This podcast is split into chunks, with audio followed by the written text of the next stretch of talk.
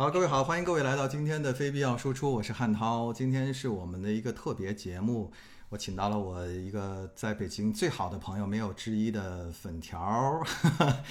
欢迎粉条。Hello Hello，非必要输出的朋友，小涛哥好。这个，哎，你别别叫我这个小涛哥，咱俩就是显显得就有点远了。嗯，咱俩就是平时是怎么称呼就怎么称呼，只不过我给你换了一代号而已哈。好好好，好，接对着说。对对对，呃，粉条呢，其实呢，呃，我请他来我节目当中，是因为我们想蹭一个热度，因为 上一周呢，就是这个在我们身边发生了一件大事儿，这件大事儿所有人都特开心，因为梅西来到了中国，踢了一场巨牛的比赛。然后赛后也发生了让大家都觉得非常开心的一幕，对，然后就整件事儿都特别好玩儿。所以呢，今天因为呃粉条呢是这场比赛从最开始的立项到呃这个举行的全过程的一个参与者，啊、非常有幸，恰好又是我的好朋友，那我觉得那就啊赶紧瞪过来，我们就做一期节目聊聊这个这场比赛，当然主要是为了聊梅西哈，嗯，但是我就说，可能很多人不知道，就是呃粉条呢。不是球迷哈，也也之前从来没有参与过这种体育赛事的活动，是吧？对，从来没有，而且我那个看世界杯也就看脸。对，呃，我我连世界杯都不看，就我是一个标准的非球迷，标准的非球迷。所以两个标标准的非球迷，今天咱们聊聊梅西，聊聊球，这事儿挺混乱的。那不管他了，咱就咱就聊吧。就因为我说实话哈，我当时粉条跟我说他要参与这个呃赛事的时候，他跟我说是啊梅西要来中国，然后我的感觉就是哦梅西来中国那就来呗，就就 你知道我的感觉。因为我我身边别的朋友，我一说，哎，我都问我说你忙什么呢？我说那个在忙梅西来中国，他们都是，呃，最起码是有一声惊呼的。但是我跟你说的时候，你就是，呃，完全无感的感觉。然后后来我也找你聊了，因为获得不了满足感。对，但是我事实上是因为那天那个比赛完了之后，我的朋友圈被刷屏了，然后我也看到了现场的一些视频之后，哈，我我才突然认识到说，哦，梅西在大家心目当中是一个如此像神一样的存在，哈，我我才突然意识到这件事情。然后回过头来，我在想说，哎呦，粉条干了一件好牛逼的事儿啊！我说，参与了一件今年可能是在我们身边发生的一件，呃，巨大的一件盛事。那我就想问一下，这个从粉条的角度来说，你是应该是可能早于很多人先见到了梅西，是吗？呃，其实呃，因为我们那个整个工作组的那个人员也很多，然后分的门类也很多。我其实见到他也比，呃，也是球赛当天我还第一次就是很近距离的见见到他的。嗯，那么之前，嗯、因为我们工作组酒店和他的酒店也不在一个酒店。第二个就是他的酒店想进也进不去，我也不太想，因为门口的人也比较多，然后，呃，呼声也不是很友好，我我那个也 体会那个气氛。还有，其实整个我在见到他。之前看那场球之前，我的我的淡定并不来源于，就我不需要压抑压抑自己，强装淡定，是因为我真的无感。咱咱俩这什么什么问题呀、真的是，人家觉得那是一神，咱俩就觉得那就差不多比路人多一个多了一个这个手脸儿，多了一个知名度而已，顶顶多就如此。因为那个我我身边的朋友也跟我分析过，我我其实经常会问一起工作的朋友，还有那个身边的朋友，我说我为什么我呃他们是十五号踢的球嘛，嗯到了十四号那天，我还在讨论，因为那天其实酒店下面就嗡着很多人嘛，求呃来求求票的人，都是络绎不绝。嗯，其实是赶着庙会那种、嗯那种人流，然后。呃，我就我就跟他们说，我说我为你们有感吗？我为什么就一点儿都不上头？嗯他们说的就是两个两个原因。第一个，因为我们本来是在娱乐圈里的然，后去呃也都做着一些跟娱乐它就是娱乐圈相关的工作吧。所以对于我们来说，可能见到的明星的机会比较多。那么虽然梅西是一个世界级的明星，但是我们对于那些呃带着光环的人，其实是有一个天生的，就是耐药性在的。嗯哼，我们知道那个那个东西和我们本身的生活无关，是是，它是一个呃远就是远距离的东西。嗯那嗯呃，所以呢，这也是一个无感，再加上就是我对足球、对对呃球星，呃不是那么那么那个呃有兴趣，所以可能是我一个在这件事情上特别淡定的原因。嗯，那呃，我想问一下，这是你在十五号没有见到梅西，没有进入到比赛现场的一个感受，就是你从前期的参与到，甚至到那个比赛的前一刻，你还是处在一种无感的状态，你对梅西并没有这个一种热度上的增加。那但是我觉得前两天咱俩通电话的时候，当你就是见到那个梅西的时候，好像有所改观，是吗？对，因为呃，我其实我说到十四号到十五号的，呃，他是八点钟开始踢，然后他之前的训练大概呃六七点钟，然后他从里面出来，刚好我有一个机会，就是呃晃晃晃晃到了那个场场边，然后我我我有拍到他呀，大马丁啊什么的，然后从那个那个那个通道里面走出来，嗯哼，我其实看到他那张脸的时候，呃，我我我我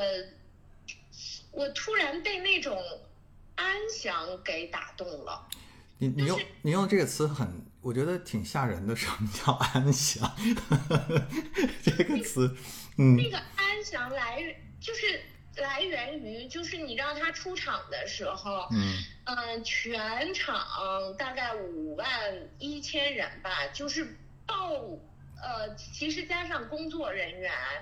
呃，都不止五万一千人，就是全场是炸掉的状态。是就是而且起人浪，然后那个呼喊，然后包括近距离拍摄的呃各个记者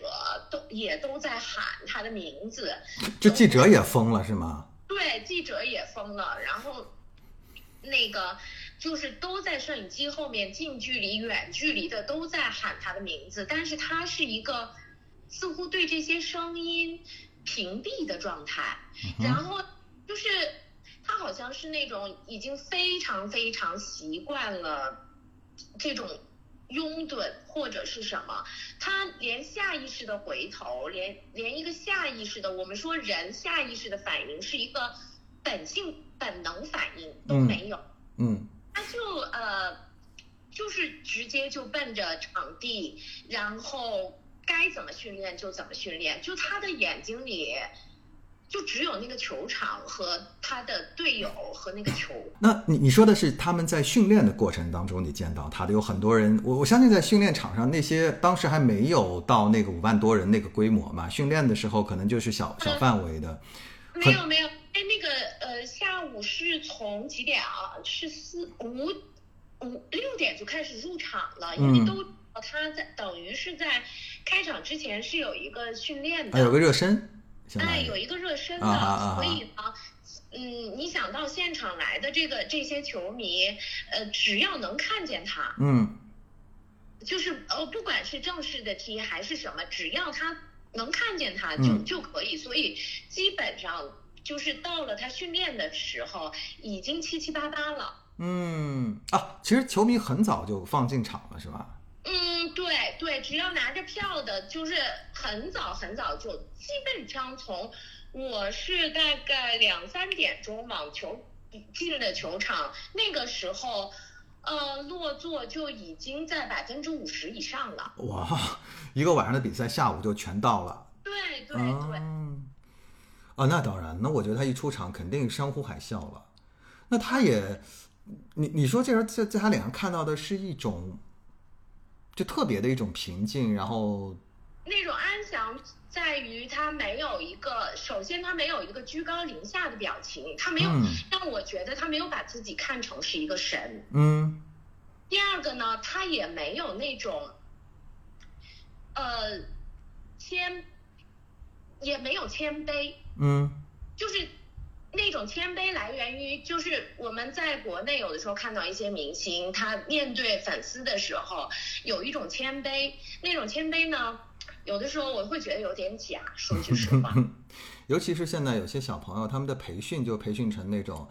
貌似特别礼貌，但其实你知道他们鞠完躬里心里在想啥呢？对的，就是那种呃那种表面表面上的东西他全没有，嗯。然后你能看到他的内心特别平静，嗯。就是被叫成那样，被嚷嚷成那样，他呃他没有没有任何就是嗯他然后脸上也不是严肃的，是嗯。那种很很很温柔，嗯。就是他也脸皮也不紧张，也没有任何就是。对这种场合，对这种就非常适应，非常自然，又是又是一个人，嗯哼就像，呃，我觉得在他眼，昨天你有问过我，你说嗯你在国内的明星脸上见过这样的表情吗？是没有见过。还有一个，你你你问我说他对待球迷他是什么状态？我觉得在他眼里，呃，让我觉得没有球迷和非球迷。就是他对所有人在公众场合对待所有人的态度都是一样的。嗯嗯嗯然后呢，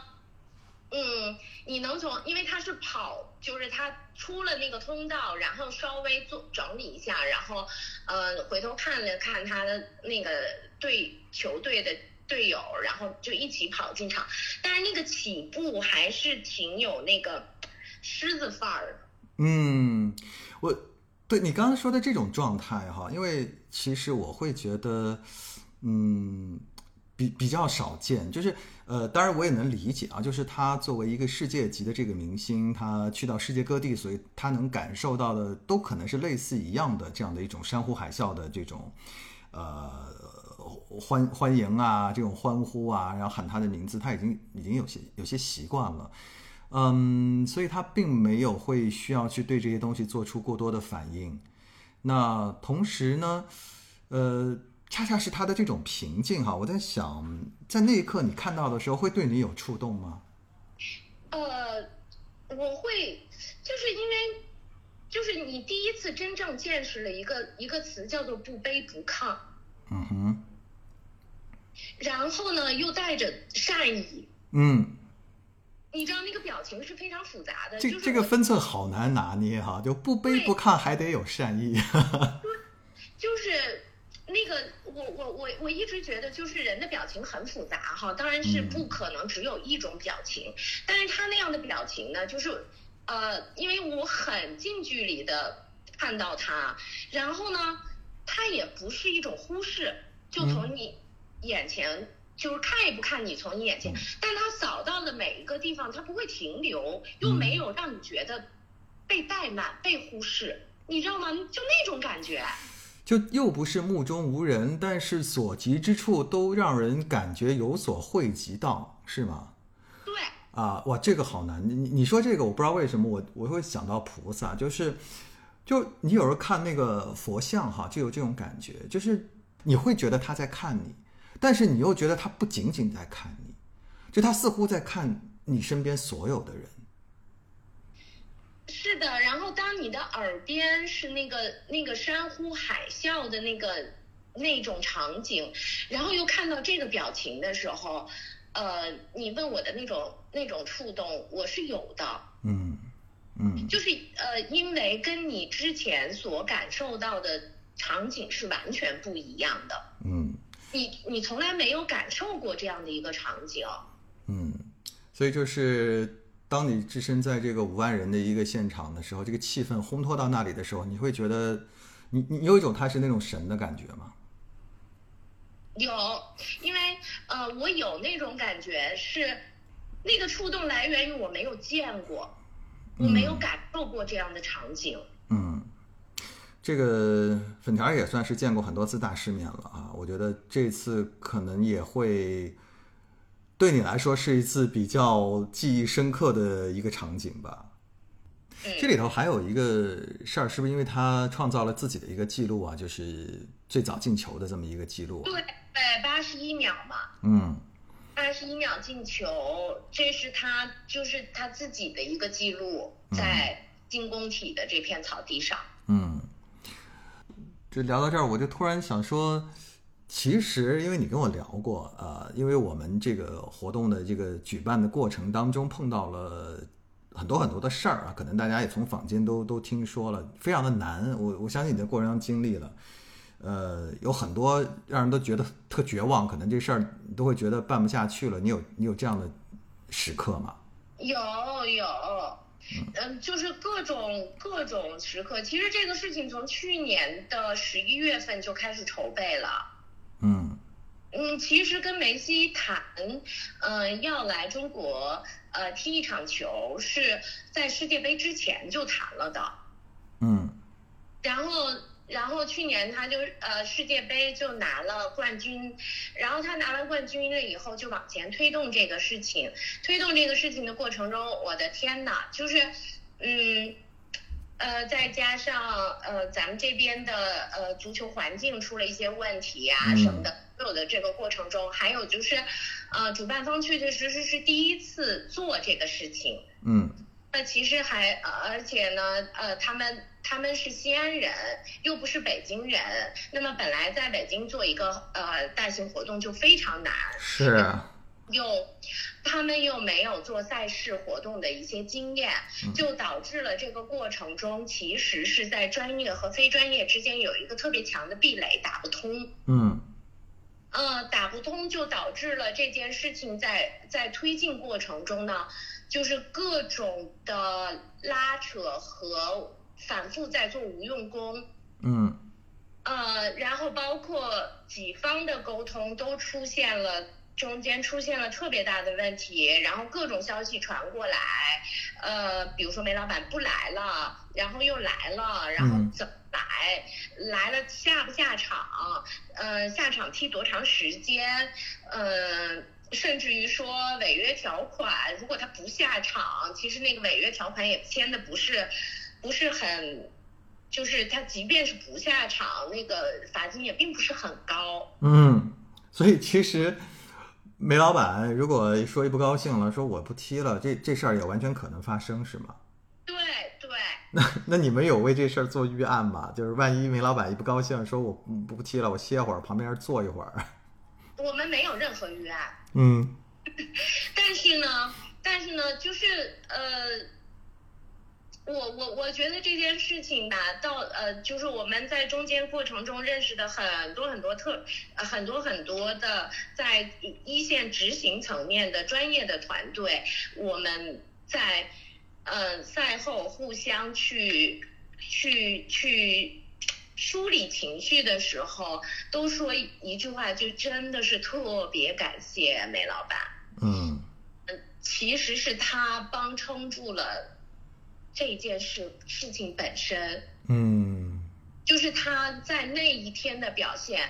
真的状态表现实在是太好太好了。嗯嗯，那么。我们其实看完上半场的时候，都觉得下半场他可能就不会踢了。嗯。但就是在这个时候，我们都不确定他下半场会不会踢。然后他他直接踢完了全全场，甚至是加时。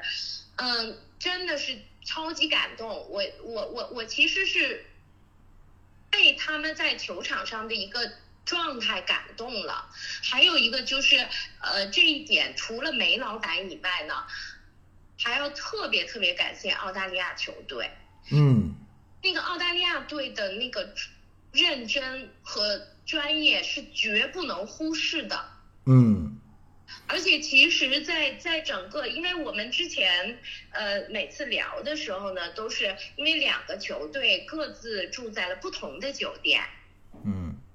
嗯，就是呃，那么各自。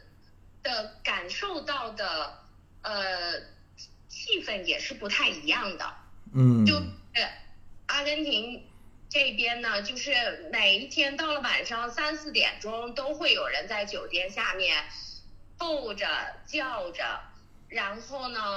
就就不走。嗯从早到晚，然后他们几乎是呃就在酒店里一直待着，嗯然后酒店都增加了，就为此增加了这个健身器材，然后本来 就让他们在就别出去了，你就在这儿帮把这事儿都了了得了，就该健身健身，该运动运动啊。是的，而且都不是说不出酒店的门，就是三个楼层，嗯就可能就是就就都不是说能下到大堂转转，好像都有点难。这这不是处于一个隔离状态吗？我们熟悉的隔离状态。对对对，但是那个大家都知道，其实阿根廷球队是特别特别热情，而且特别呃好自由的嘛。但是他们就在里面困了几天，呃，你说去全聚德吃个烤鸭也没吃着，吃个去去哪吃个涮羊肉也没吃着，就在酒店里。就来了一个假的中国呗，就就完全在酒店里待着，然后完踢完球赶紧给他送走，就那种。嗯，对的，因为确确实实也是怕出事情嘛。嗯嗯呃，然后，那么澳大利亚队那个酒店呢，就是澳大澳大利亚的队员就是特别，呃，规律的赛前生活，嗯，该吃吃，该喝喝，该睡睡，该训练训练，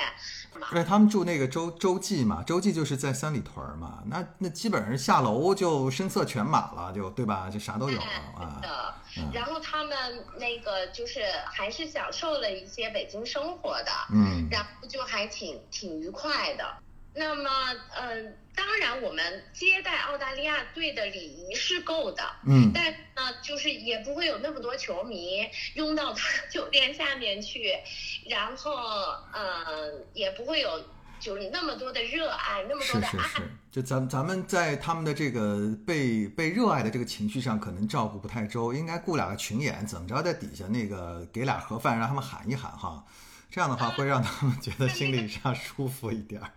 嗯然后就觉得，哎，一个正常的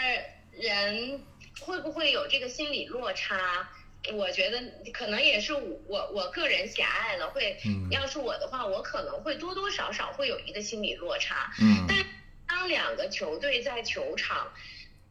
那种专就是在他们眼里，就是之前几天所有的呃感受都不重要，我们嗯就踢这场球的，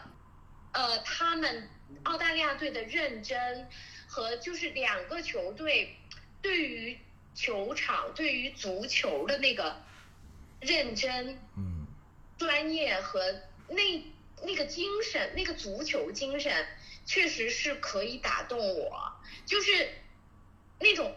他没有杂念。是，就是这是一种职业态度嘛，他们是职业球员嘛。那我今天到这儿来，我就是来踢比赛的。那其他那些山呼海啸啊，有的没的呀，其实跟我没关系啊，我就是来踢球的。那你对面是梅西也好，你对面是这个普通人也好，nobody 也好，你是一个业余球队也好，那我今天来了，我就是来踢球。既然我来到了这个场上，我答应了这场比赛，那我就得把它踢好。我觉得这是一个职业球员一个，也可以说我觉得是一个最基本的东西吧。但是这种的球员的基本的职业态度，可能在我们这里就很少见。呃，对，还有一个就是作为我来说，我能体会到他们的那种幸福。嗯就是在那个球场上的那一刻，我觉得他们是特别幸福的。嗯就是你当一个人在做一件事情的那个没有杂念、那个心流的感觉。嗯啊，哎呀，好羡慕你的现场哈。其实我觉得这个。呃，那天的现场哈，这个有五万一千名的幸福的观众哈，但其中有一个是最幸福的，就是那孩子。哎呀，我其实 我觉得那孩子太神奇了。你你没有看见那个现场是到底是什么情况？他怎么给翻进去的呀？其实他那个那个他他从上面，呃，往下，就是那视频里显示他从上面往下往下滑的时候，我们都看不见，因为我坐在主席台这一侧，我是看不到的。嗯那么，那么他那个，而且那个时候刚刚是一个什么样的状态呢？梅西要踢一个角球，就走到了他滑下来的这一侧要发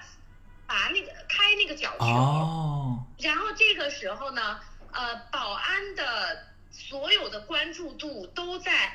梅西身上。你瞧瞧咱们保安这专业程度，嗯，你瞧这保这专业程度，妈呀，那也是，啊，这个，但是这个这个就是呃，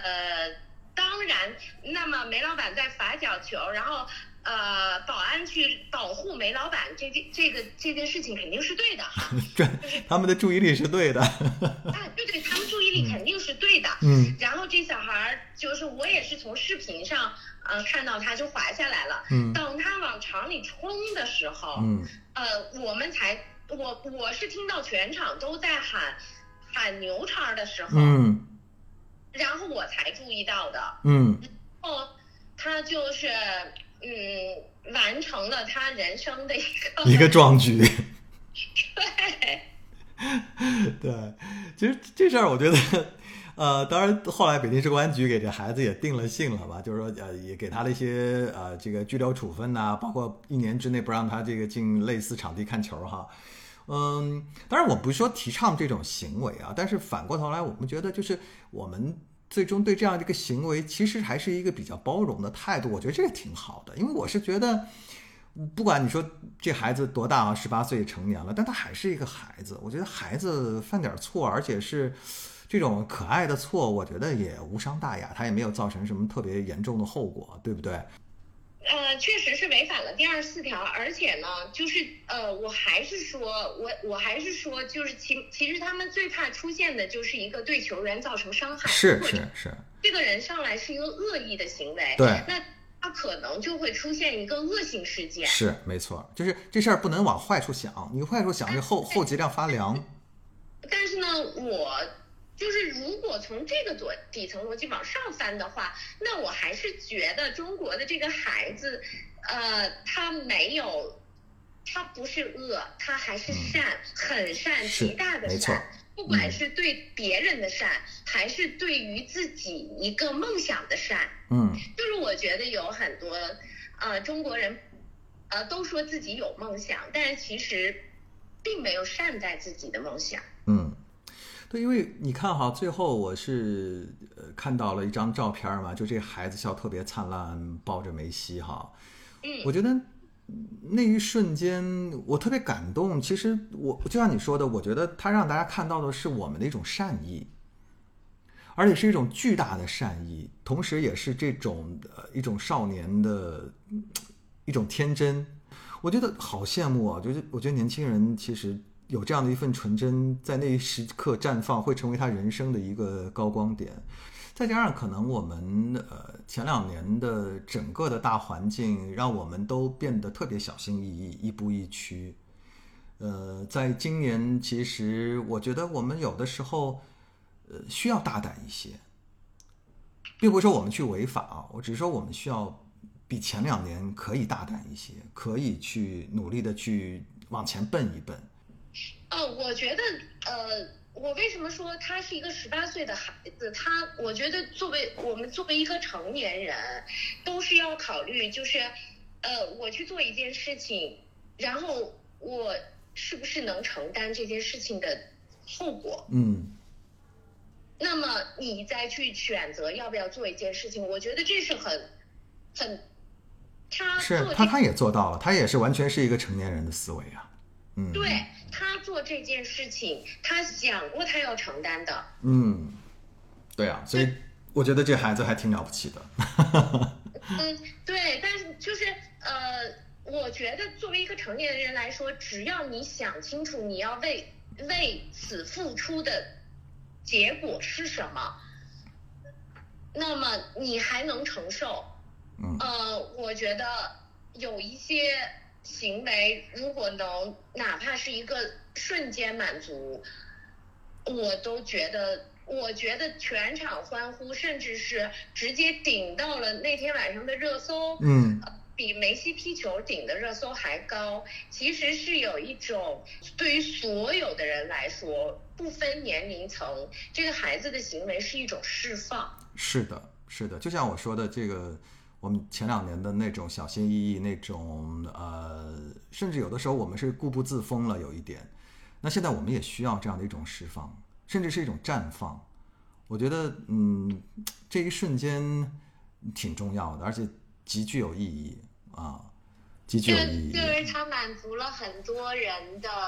呃呃梦想。对，就是其实有很多人敢做、想做、不敢做的事情，他做了。是，而且我我是觉得，就是我刚才好像一开始我也说了，就是我们整个社会对于这件事情的，给予了一种极大的一种包容度。我觉得这个也特别好。就是我可能觉得，在过去的日子里，我们有的时候有一点过于苛刻了，对很多东西，就是老是站在一个巨高的道德角度去去做一个评判。但其实我觉得生活当中有很多事情，我们没有必要这么严苛的去对待。呃，有年轻人犯点错，或者是说错一两句话，我觉得，呃，只要不在原则问题上出问题，有的时候可以更多的去包容，因为社会上所有的。创新，呃，突破，它多多少少会触犯到一个一个边界，或者说在那个边界游走，这个时候是需要我们去包容他的。好了，那那我我觉得，呃，聊完了梅西，聊完了这个孩子哈，其实。呃，听我这个非必要输出的朋友，我节目现在还不多哈。那大家其实慢慢会发现到，我讲任何一个事情，我的切入点都是人哈。我我都在讲，在一个事件当中的那些人，那，他们会怎么样的去看待，以及他们的以他们的角度去经历这样的一个事件。就今天是粉条跟我讲了整个在这样的一个今年的这样一个重大的一个事件当中所经历的一个感受啊。那其实我刚才也开始也说了，就是粉条最开始不是做这行的，呃，粉条跟我挺像的，就前两年我们是，呃，也算在呃影视圈儿、传媒，然后有一段时间我们俩还就是死乞白咧的想要弄个电影，最后也没弄成，然后前两年呢，我们都说好了就一起躺平，就那种死活死活不站起来，就那种一直躺着。然后老家拖后腿对对对，都都觉得躺着吧，躺着吧，那干嘛呢？但是我就觉得今年好像我们都不约而同的开始说挣扎着起来，咱咱干点啥吧，就有这种感觉哈。呃，而且都在寻找一个新的方向，跟我们以前所做的事情不太一样的地方。我觉得我我感觉好像你也找到了，是吗？我一直觉得有好多事情不是我。我去找的是碰到的，嗯，就是嗯，它有点像我们我们当时一起要弄那个电影的时候，后来也出现了很很多的呃问题和状况，但是剩给我，你记得当时我们两个送给我们的是认识了一群好朋友，是没错，呃，有一群后来呃一起做事情、互相支撑，甚至于很亲密的朋友，嗯，那么。这件事情也是也是一样的。这件事情，第一个呢，给我，呃呃，确确实实开辟了一个新的新的领域。我突然发现，哎，呃，做赛事，做这个体育赛事这件事情，也是一个挺好玩的，呃，挺嗨、挺热血的事情。嗯。而且它是。它可能比我们之前做娱乐圈的一一些事情更容易让你分泌多巴胺，更容易让你呃往健康、阳光、速度，就是它会让你更热血，嗯，的那那个那个方向去走。然后呢，呃，恰恰是在我们我们我们其实呃一群在一线操作的这个朋友，虽然说嗯。很苦恼哈，在过程中很苦恼，但是呢，我们就又形成了一个新的 联盟，嗯，就是接下来可能大家，我我我又我又碰到了一个新的领域要去一起玩儿，而这个新的领域在现在我的这个状态就是，呃，是我可能不想躺平，想老有所为的一个，啊，就是我突然觉得我对这件事情。还有好奇，哦，我觉得特别好，就是好像我觉得今年对于很多人来说，至少对咱俩来说是一个新的开始啊，就是可以，呃，在某一个人生阶段做一个打一个逗号啊，然后我们可以或者说在之前打一个句号，然后往下走一段新的生活。我是去年从北京搬回了老家杭州，呃，其实对我来说也是一个全新的开始，就是我可能在这边要去认识一些新的朋友，然后也想要嗯做一些自己想做的事情，所以我我我会觉得嗯，可能这一年是一个新的开始。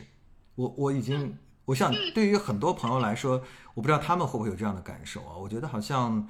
我就特别想到这个《漫长的季节》里面的片尾范伟说那句话，就是往前看，别回头。就很多时候，我们在这个时间点上，似乎也是到了一个要往前看，别回头的时候了。对，就是呃，我觉得还是就是。我我其实，在之前躺平的这呃好多年了吧，五哎对，躺躺的时间过可快了，嗯，然后躺平的这五年，但我心里一直会告诉自己，就是你们也都知道，我一直说的是，我相信我的人生不仅限于此了，但是不仅限于此的那个点在什么地方会会突然呃突然冒出来。并不是说在这个期间没有别的事情可做，而是这一次的这件事情让我重新找回了好奇心。嗯，是我觉得，哎，不仅限于此出现了，嗯，的事儿出现了，嗯，就是我我还是觉得，就是很多事情的动力来源于你对这个领域是好奇的，嗯，你会往下去。去做一些事情吧。是，我而到了就是我们这个岁数，就是呃，该懂不懂，是反正貌似都觉得，哎呀，嗯，也就是那样，然后没有好奇心，嗯，其实这个人的动力就是不足的。是，其实我做这个播客，就是也是因为粉条的一句话，粉条，当然我跟粉条提了我这个想法，粉条就说那你就做啊。我说做什么呢？就是你讲故事啊！我说那 那那就讲吧。然后我就，其实我觉得很多事儿就是做起来的过程当中就会觉得它很有趣。就是同样的一堆素材，一个故事怎么来讲？其实现在这个过程对我来说很有乐趣。我会觉得就每一次我都在尝试一种新的方法去讲一个故事。呃。虽然说现在可能观众听众也不是特别多，但是我觉得每天你看着那个粉丝量在增加，你也会觉得是一件很开心的事情。当然，这个东西跟呃以前我所获得的那些个虚名那个感觉是完全不一样的。因为以前我们在电视台做节目的时候，你你所有的你的支持率、你的呃你的受欢迎程度是你幻想出来的，是你觉得啊我你看我走在街上有人认识我了啊我好我好红啊好有人认受欢迎啊。然后现在那个很虚的那个东西变成了一个很实在的一个数字，它是多少就是多少，没有就是没有。我我觉得挺好的，就是我又开始了一种新的尝试，去去找到那个可以真正跟我有共鸣的那些人。对，而且我觉得你那你做这事特别好的一个点是，呃，你原来在电视台做的东西并不是你真正喜欢的。是。可能你喜欢做那件事情的来源，呃，可能那个时候会基于，并不基于你的真实表达，而是基于，呃，年轻的时候的一个虚荣心，是的东西。但是你现在做的这个东西根基会很稳，是因为基于你对故事的热爱。嗯，你本身就是你做的内容是你的根儿。而这个你的内容是你现在想表达的，是你本身就想表达的。其实我其实除了故事，我觉得最核心的是人，就是我一直对于这个我们生活当中的一些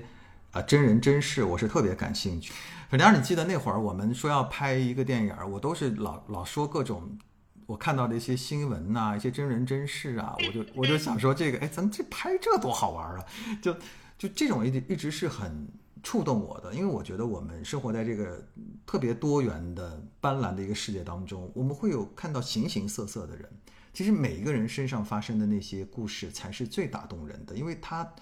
跟我们坐那儿憋在在一小屋里憋一剧本出来，那要有的意义的多，或者说它鲜活的多。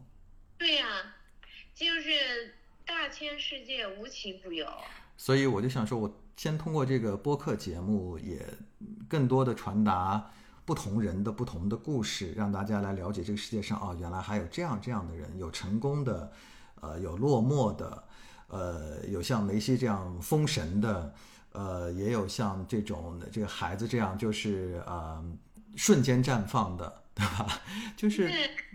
还有还有像我们这样的经过这个事件之后重启人生的，对吧？所以我觉得，嗯嗯，同样的，在一个事件当中，你会发现每个人的角色际遇都是不同的，它很有趣，它很有趣。对，就是呃，反正就是我我我觉得你可以，你甚至都可以，就是你身边的朋友都都找来讲讲自己的故事，都能讲很多。当然，当然，当然，做到一个一个点去去讲，都是非常有意思的。是就是，嗯，每个人和每个人貌似。差不多，貌似怎么样？但是他的经历，我觉得每个人的人生都值得被赞颂。当然，就当我们如果能够去跟每个人仔细的聊，进入到他的内心的话，我发现每个人的人生都是一部大戏。对呀，特别有意思。特有意思。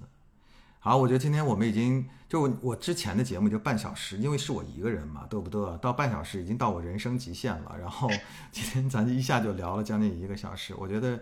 差不多了。其实，嗯，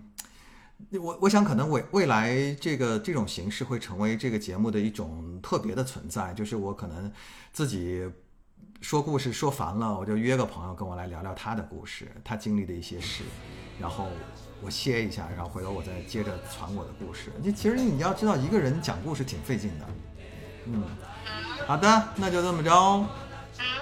好。好，谢谢我们的粉条，拜拜。好，也啊，对我们这节目也就这样了，我我我就没有什么结尾了。我觉得这个结尾就挺好的，就就这样吧。好，我们下次这个非必要输出再见。对，嗯，拜拜。嗯。嗯。究沉睡了多久？也不知要有多难才能睁开双眼。我从远方赶来，恰巧你们也在，痴迷留恋人间。我为他而狂野，我是这耀眼的瞬间，是划过天边的刹那火焰。我为你来看，我不顾一切，我将熄灭，永不能再回来。我在这里啊，